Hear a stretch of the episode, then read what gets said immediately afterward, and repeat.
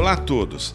Bem-vindos ao Guia do Precatório, o podcast que traduz em linguagem simples e acessível o mundo complexo dos precatórios.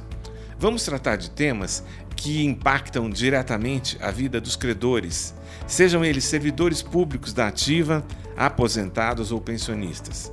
Eu sou Elvio Faleiros Nunes da Silva. E eu sou Tamires Camargo.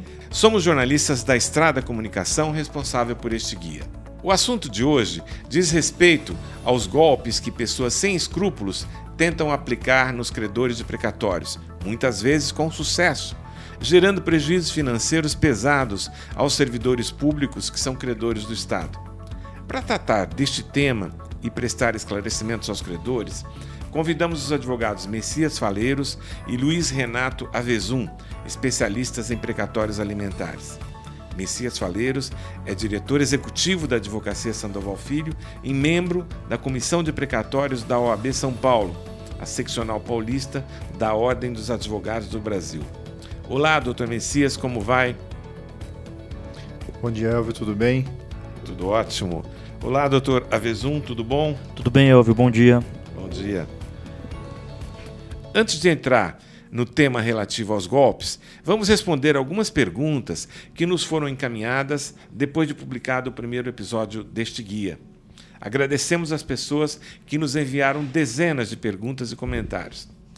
Aquelas pessoas que queriam saber sobre o andamento de seus processos, é, perguntas dessas pessoas foram encaminhadas por nós para que a Advocacia Sandoval Filho possa respondê-las diretamente a vocês. Bom, recebemos é, muitas perguntas interessantes sobre o tema precatórios e eu vou passar algumas aqui para vocês. É, a Edinalva da Silva, ela tem a seguinte dúvida.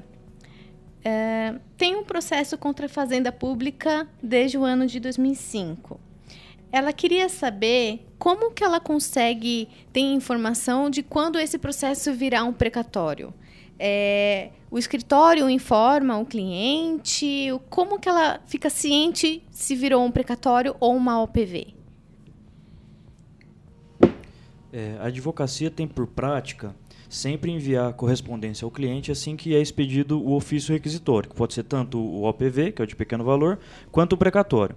E além dessa, dessa comunicação ativa, o escritório tem é, um meio de comunicação que aguarda ligação. Setor de atendimento, e-mails, é, atendimento pessoal. Então, o cliente sempre que tiver alguma dúvida, quiser saber se o processo dele já teve um precatório expedido, um OPV expedido, ele também pode entrar em contato conosco. Uhum.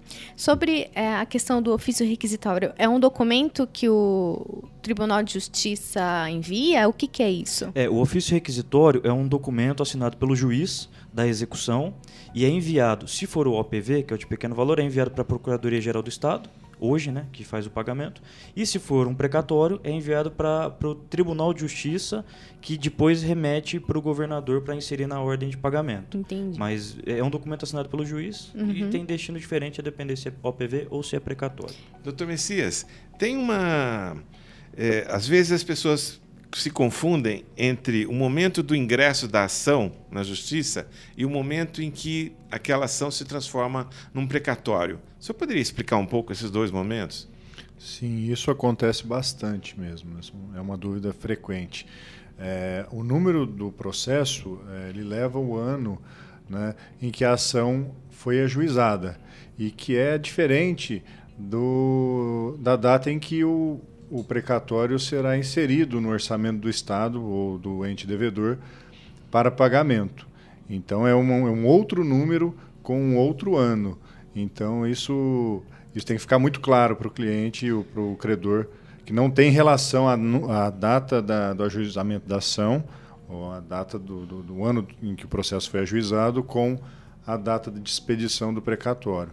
E para expedir o precatório, a ação é, terá que ter sido transitada em julgado, não é isso? Ou seja, ela tem que ter é, o resultado de uma sentença definitiva. Sim, precisa.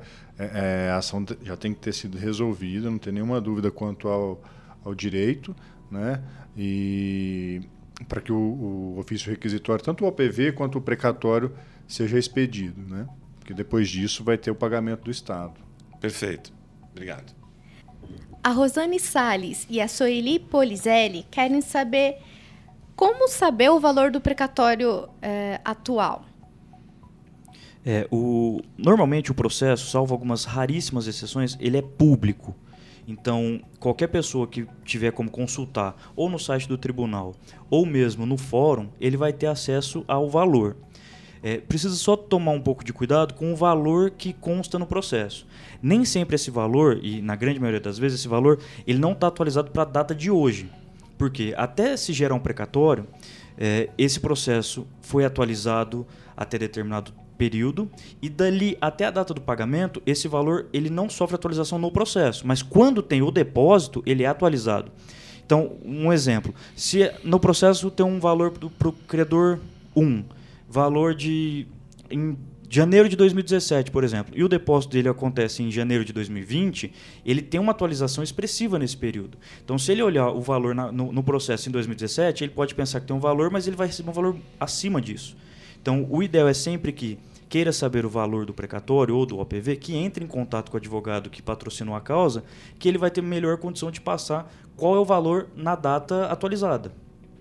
Esse cuidado precisa ter para não se confundir o, o valor é, que foi apurado e o valor que vai ser depositado. Precisa ter essa diferença. E sempre o valor depositado é maior do que foi apurado. Entendido.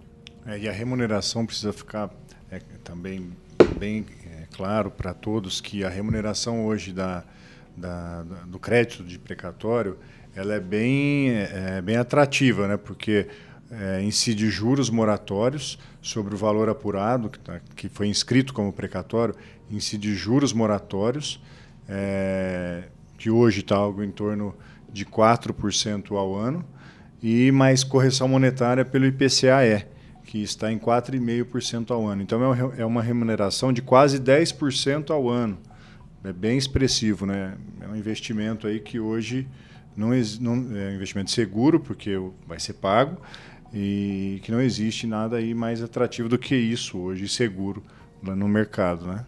Investimento seguro. Perfeito, perfeito. Posso só complementar um? Claro. É, essa é uma informação muito importante para aqueles clientes que estão sendo assediados para vender o precatório. Exatamente. Porque muitas vezes é passada a informação para o cliente que ele tem um crédito para receber de X, mas esse, esse X ele está atualizado lá atrás. E, na verdade, esse valor é muito superior. Então, por isso que é sempre importante, a gente sempre reitera, entre em contato com o um advogado originário, que patrocinou a causa. Que ele vai ter mais condições de, de passar o valor real e dar uma, uma perspectiva para o cliente. Perfeito. A Heloísa Mazuco ficou em dúvida sobre o que é um precatório alimentar. E vocês podem explicar rapidamente? A gente fala bastante sobre o tema, etc. Tal, mas ainda resta alguma dúvida, é importante que a gente procure esclarecer os clientes. Então, o precatório alimentar ele tem a, já tem a prioridade no recebimento. Ele, ele, ele tem que ser pago primeiro, é, antes do, do precatório de natureza comum ou não alimentar, que são os provenientes de desapropriação, principalmente, né, de processos que tratam de desapropriação. E o precatório alimentar prioritário, é, hoje a Constituição prevê a, a, esse título de prioritário para, para os maiores de 60 anos, portadores de doença grave ou de deficiência física. Uhum. Então, estes são os credores prioritários. O alimentar, essencialmente, são servidores públicos, em sua maior parte, ou é, funcionários é, do Estado ou de autarquias. Exatamente. Uhum. Uh, o Homero Júnior, ele completou 60 anos agora em novembro passado. Qual é a possibilidade de ele receber o precatório dele com prioridade, pelo fato de estar na, na escala de prioridade? Então, assim, o Departamento de Precatórios do Tribunal de Justiça, que tem a lista de todos os credores, que realiza essa, essa verificação. O, antes, o advogado precisava comunicar ao departamento de precatórios que algum credor tinha completado lá a idade, né, para passar a, a condição de prioritário. Então, a pessoa hoje, o que tem acontecido na prática, a pessoa completa 60 anos, no mês seguinte, o departamento de precatórios já realiza o depósito pela prioridade. É tão rápido assim? Exatamente. É, o, o, o trâmite hoje está bem, os dados estão todos é, Atualizados. atualizados. Uhum. O departamento de precatórios está organizado nesse sentido, para não deixar passar é, nenhuma, é, nenhum credor que complete a prioridade. Né? Perfe- Perfeito, doutor Messias. A Terezinha Silvério eh, mandou um elogio à advocacia. Ela parabenizou a todos pelo trabalho, pela iniciativa desse podcast. Disse que eh, são informações úteis e as dúvidas dos clientes e de outros também, dos credores precatórios. É algo inovador no campo dos escritórios de advocacia. Então, parabéns a todos pela, pela Terezinha Silvério. Ela também tem uma pergunta. Em dezembro, ela recebeu um precatório prioritário e ficou um saldo a ser pago ainda. Ela pode receber esse saldo por acordo? Pode. É, vou explicar um pouquinho como que funciona a, a forma de pagamento do precatório prioritário. A Constituição Federal prevê que o valor a ser pago de precatório prioritário ele representa cinco vezes o teto do OPV, do, do ente federal, do, do Estado, no caso. Então, por exemplo, no Estado de São Paulo esse ano está em torno de 60 mil o teto do precatório prioritário. Se a pessoa tem um crédito superior a isso, ela vai receber os 60 mil e o que sobrar fica guardando na ordem cronológica, aguardando o pagamento na ordem cronológica. Esse saldo que fica em aberto aguardando o pagamento, ele pode ser objeto de acordo. O cliente pode entrar em contato com o seu advogado e solicitar que seja feito o acordo sobre esse saldo. Isso é plenamente possível. Obrigado, doutora Vezum. A Yara Carvalho.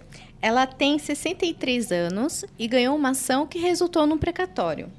É, algumas empresas interessadas em comprar esse precatório dela disseram que se ela não vender, ela só vai receber daqui 17 anos, que é o tempo que está atrasado a ordem cronológica do Estado. Isso é verdade?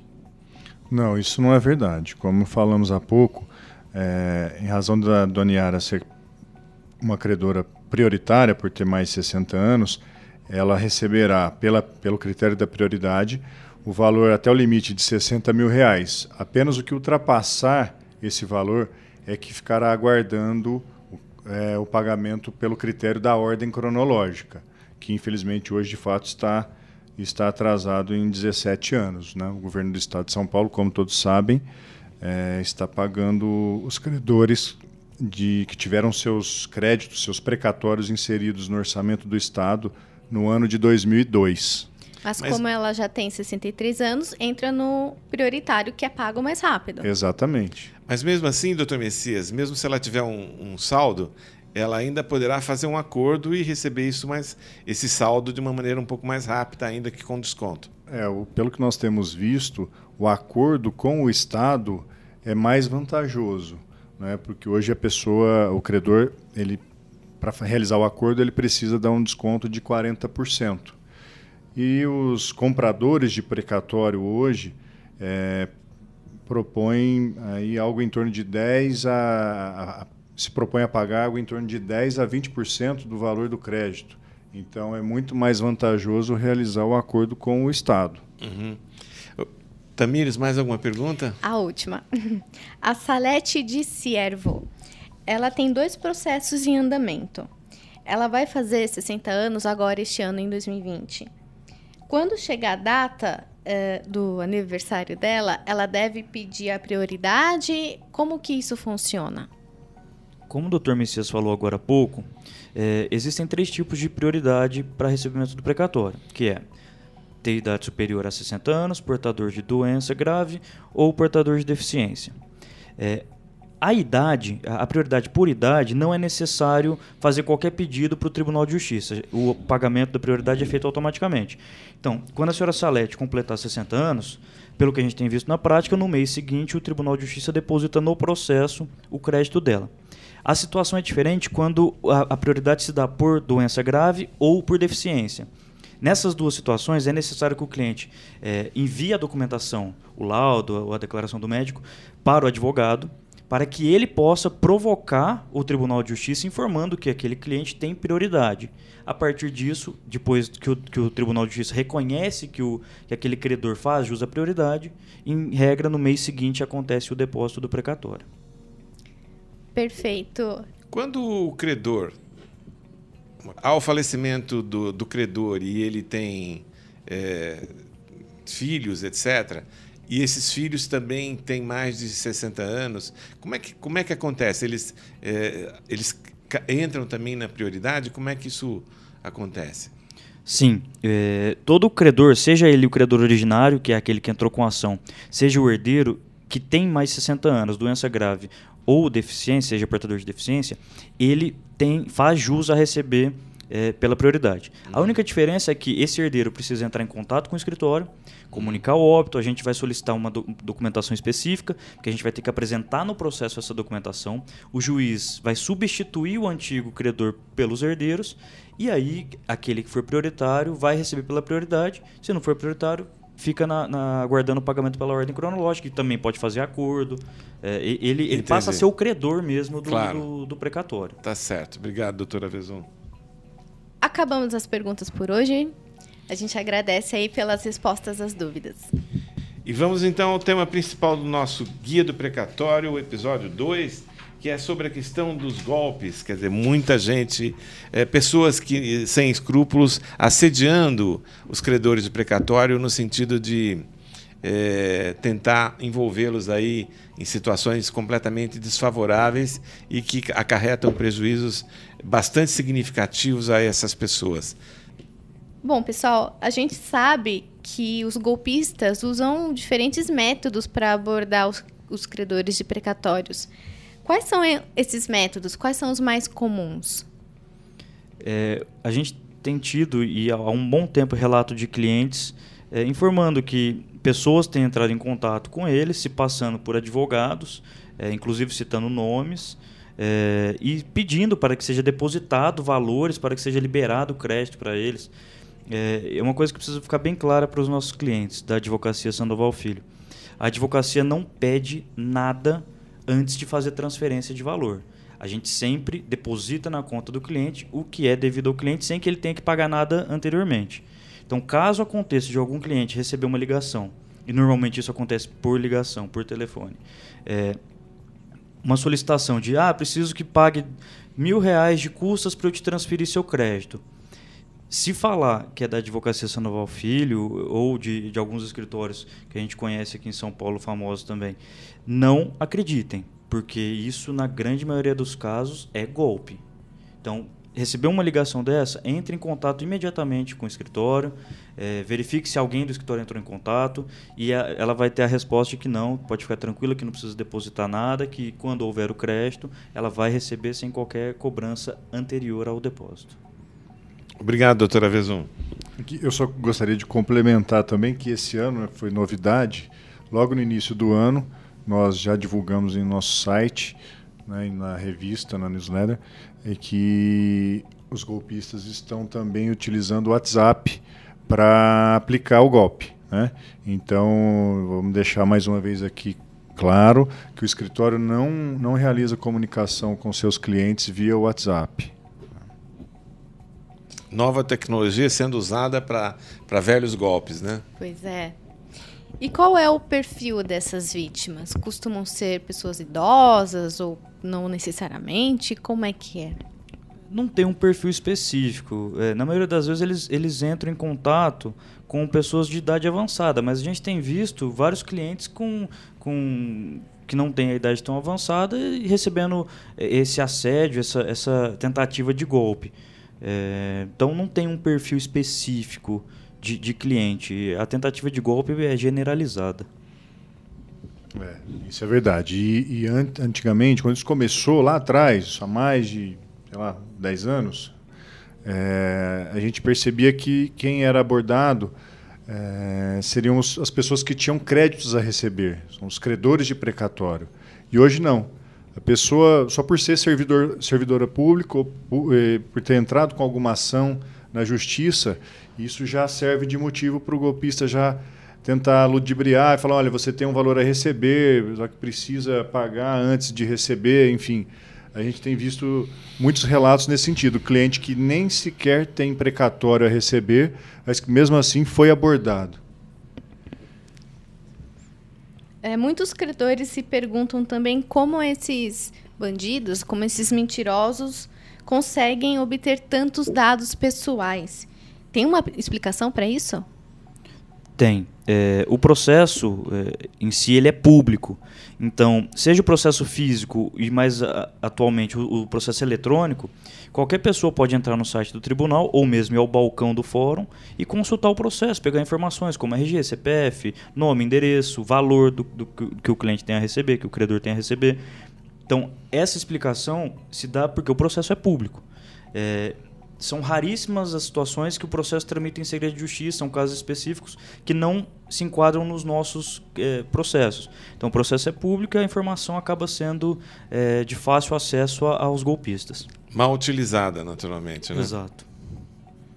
E vocês acham que essas tentativas de golpe têm sido mais frequentes? Sim, a demanda as, os comunicados né, de tentativas ou de pessoas que infelizmente caíram nesses golpes tem é, é, nosso nosso setor de atendimento ao cliente tem nos reportado é que cada vez mais casos, né? Então é, a gente pede para que o cliente é, entre em contato com o escritório, com, entre em contato apenas no telefone ligue apenas com, é, para o telefone da Central de Atendimentos da Advocacia Sandoval para confirmar né, a, a, as informações que estão sendo passadas por outras pessoas né, a eles. Eu acho que uma diferença, em complemento ao que o Dr. Messias acabou de falar, é, o que diferencia o, o, assédio maior mais recentemente é a, o acesso à informação. Está mais fácil, tecnologia. Hoje você, pela internet, consegue acessar o site do tribunal baixar um processo que seja digital na íntegra e, e analisar. Uhum. Então, sem, golpe sempre existiu. A gente, no, nos anos, a gente sempre viu. Só que, como o Dr. Messias falou, nos últimos meses e anos tem sido muito mais corrente essa, essa, essa, esse, esse crime. Exatamente pelo acesso à informação que, que se tem atualmente. E se o credor cair no golpe? Ele consegue ser convencido de que precisa depositar um dinheiro, deposita esse valor e aí descobre que é um golpe. O que, que ele faz a partir disso? Olha, infelizmente, depois que, que a pessoa realmente foi ludibriada e caiu no golpe, é, a alternativa que ele tem é apenas comunicar à autoridade policial. Né? Não tem outra mais o que possa ser feito. Né? Ele precisa ir até uma delegacia e Isso, ver perfeito. o que você precisa noticiar até para que é, possam ser instauradas investigações né, quanto a essas, essas quadrilhas que estão atuando. E. É uma situação complicada, né? Muito o melhor se prevenir. Doutor Messias, é, a gente sabe que muitas pessoas é, caem nesses golpes, mas, por outro lado, muitos credores é, conseguem escapar dessas situações, desse assédio. Como é que isso acontece? Por que, que elas se livram desse, desses golpes? Então, aí quem, quem deixa de ser vítima ou quem não é, não é ludibriado aqui é justamente aquele, aquele que entrou em contato com o seu advogado, com o advogado que atua na causa. Porque o advogado facilmente vai, vai informar que se trata de um golpe. Né? A gente sabe que, que a que, a, que as quadrilhas são especializadas, em, é, estão cada vez mais especializadas, mas a documentação, enfim, isso é perceptível para quem é da área, é, os relatos, né?